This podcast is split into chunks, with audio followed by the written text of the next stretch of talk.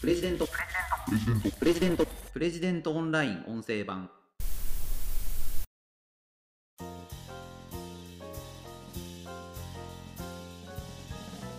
自分ではどうにもならない大問題を解決するにはどうすればいいか。仏教の教えにヒントがあります。プレジデントオンライン編集長の星野貴彦です。この番組はプレジデントオンラインの配信記事の周辺情報や解説をお届けしています。今回紹介する記事は相手を変えたければまず自分を変えよう。そんなよくある助言を前奏が真正面から否定するわけ。という記事です。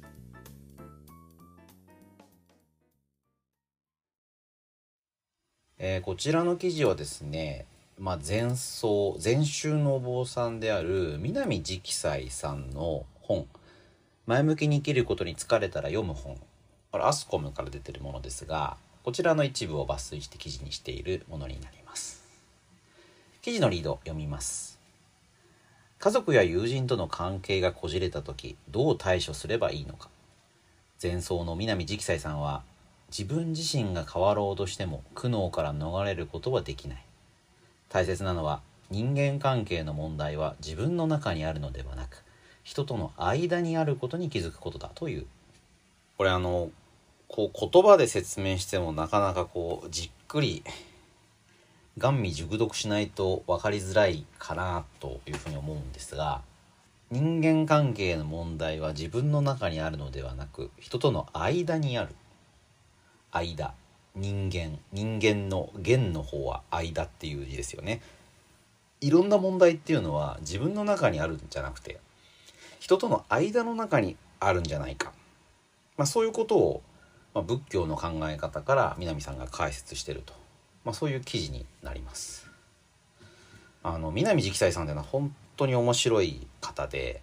あの青森の恐山の院大住職代理というのをやられていらっしゃるんですがあの以前宗教学者の島田博美先生と恐山に南直斎さんを訪ねに行ったことがあります。まあ、そこであの仏教のことをいろいろあの対談していただいてあのウェブでもあの南直斎島田博美って入れるとすぐ読めると思います。そこでもですね、まあ、南さんがもともと仏教とは関係なくて百貨店にお勤めでいらっしゃったんですけれどもその時に、まあ、人間が生きるってのはどういうことなんだっていうような実存の問題にぶち当たったっていうふうにおっしゃってましたけども、まあ、それであの永平寺っていうですね非常に厳しいお寺に、まあ、こう自分の身を投じて、まあ、その戒律で非常にあの箸の上げ下げまで決まっているようなそういうところであの長年修行されて、まあ、そこでの考え発見を、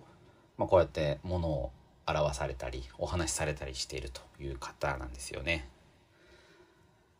いやなので南さん自身がこういうことに以前悩まれたご経験があるんだと思うんですけれどもこういうアドバイスがかなりこう芯を食ったっていうかですね面白いですね。特にあの南さんのご本って結構哲学的で難しいテーマを扱ってたりすることも多いんですがまあ、このアスコメさんの本は前向きに生きることに疲れたら読む本っていうタイトルになっていて、まあ、言葉の通りですね、あのー、本当にその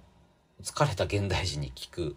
まあ、そういう読み物にもなっているのかなという気がします。この記事の中では2つの人のお話が紹介されています。あのどちらも非常に印象的なので、まあ、ちょっとかいつまんでご紹介していきたいなと。一つは自分さえ頑張ればと努力をし続けた50代男性のお話。公務員で90歳間近の父親を一人で介護していた。父親は視覚障害と軽い認知症があってデイサービスや介護サービスは一切拒否して息子さんの介護しか受け付けない。母親はすでに亡くなっていて一人っ子だったこの50代の男性は孤軍奮闘していたんですけれども、まあ、体重も減って明らかに顔色も悪くなって職場からも心配されるようになっていたと。まあ、それでもですね両親の愛情を一心に受けて育って親のためにというふうに思っていたので、まあ、しかもですね親から「お前が親の面倒を見るのは当たり前だ」と言われていたそうなんですね。だからもう一人で介護頑張るしかないでそういったギリギリの状態で南さんに電話でアドバイスを求めてきたそうなんですね。まあこのその中でですね父親さえいなければなんていうような言葉もこの男性からお話があったと。まあ、あってはいけないことですけれども、まあ、この時に南さん何をおっしゃったか。とにかく父親をデイサービスに預けなさいというふうに言ったそうなんですよね。これに対して男性は父の説得は難しいし悲しませることになるというふうに抗ったんですけれども南さんあなたが死んでしまったらお父さんはもっと不幸になるでしょう。デイサービスに預けてください。状況を変えてください。そういうふうに説得されたということです。真面目で一生懸命な人ほど頑張ればいつか努力が報われる。自分が変わりさえすれば事態は好転する。そういうふうに思い詰めてしまう傾向がある。しかしいくら努力しても人間関係というのは報われないことの方が多い。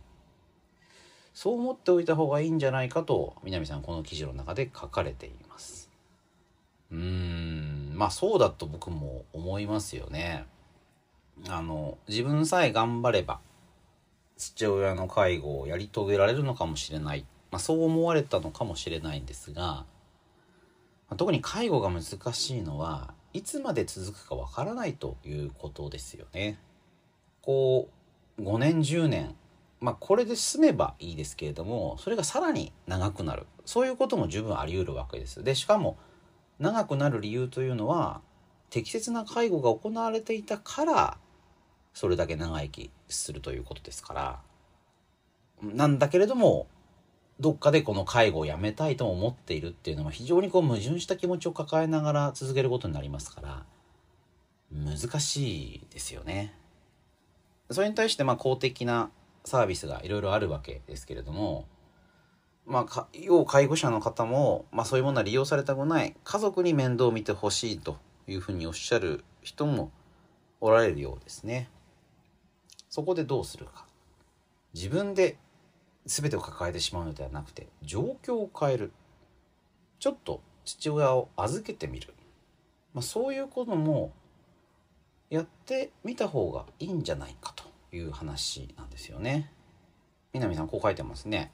その人間関係を自分の力でどうにかできるのかできないのか枠組みを変える余地があるのかそれとも関係を切るのか冷静に考えてみてほしい。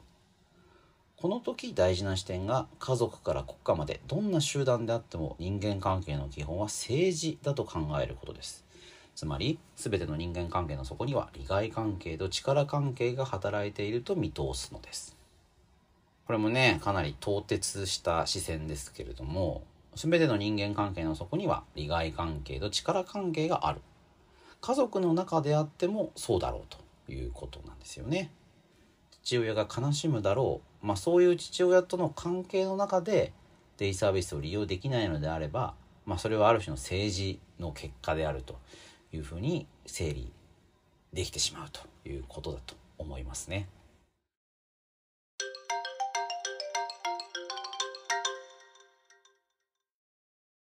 もうお一方の字で書かれています。40歳過ぎの独身男性。同居する母親が何かにつけて自分の生活に口を出してくる。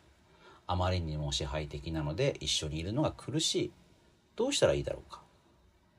きちんとした仕事に就き経済的にも安定している男性である。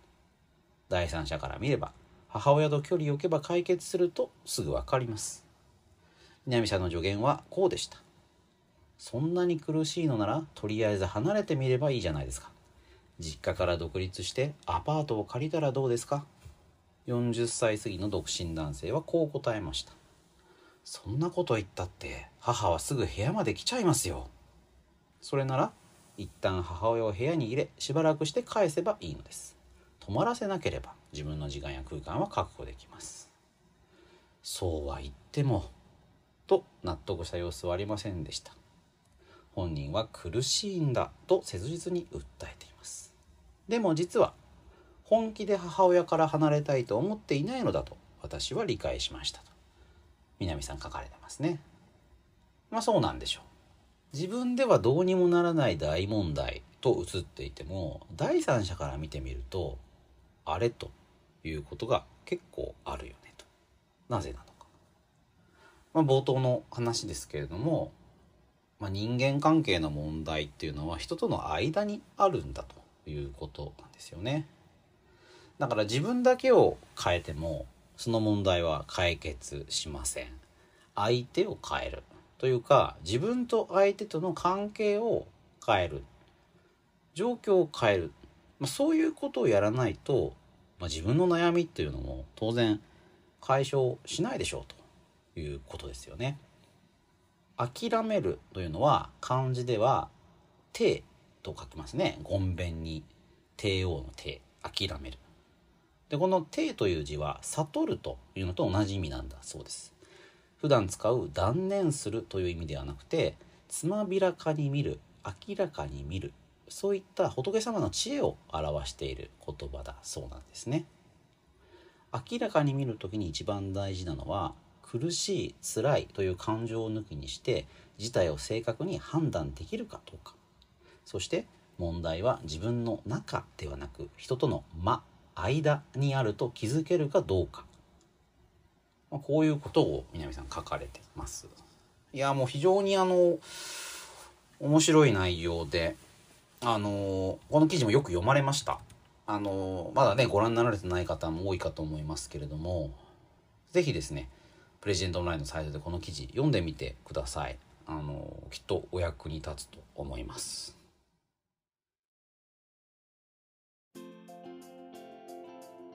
ということで今回は相手を変えたければまず自分を変えよう。そんなよくある助言を前奏が真正面から否定するわけという記事を取り上げてご紹介しました。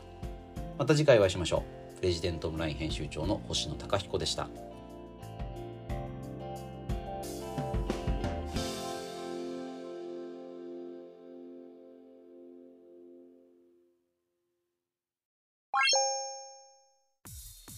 日経新聞朝刊の厳選ニュースを毎朝コンパクトに聞ける「聞く日経」仕事や生活のハック術を編集部が語り下ろす。ライフハッカー日本版。タイニーハックエクスプレス。イノベーションを生み出すヒントが見つかる。浜松町イノベーションカルチャーカフェ。情報スキルキャリアアップ。今より一つ上のステージに行くビジネスニュースが聞き放題。オ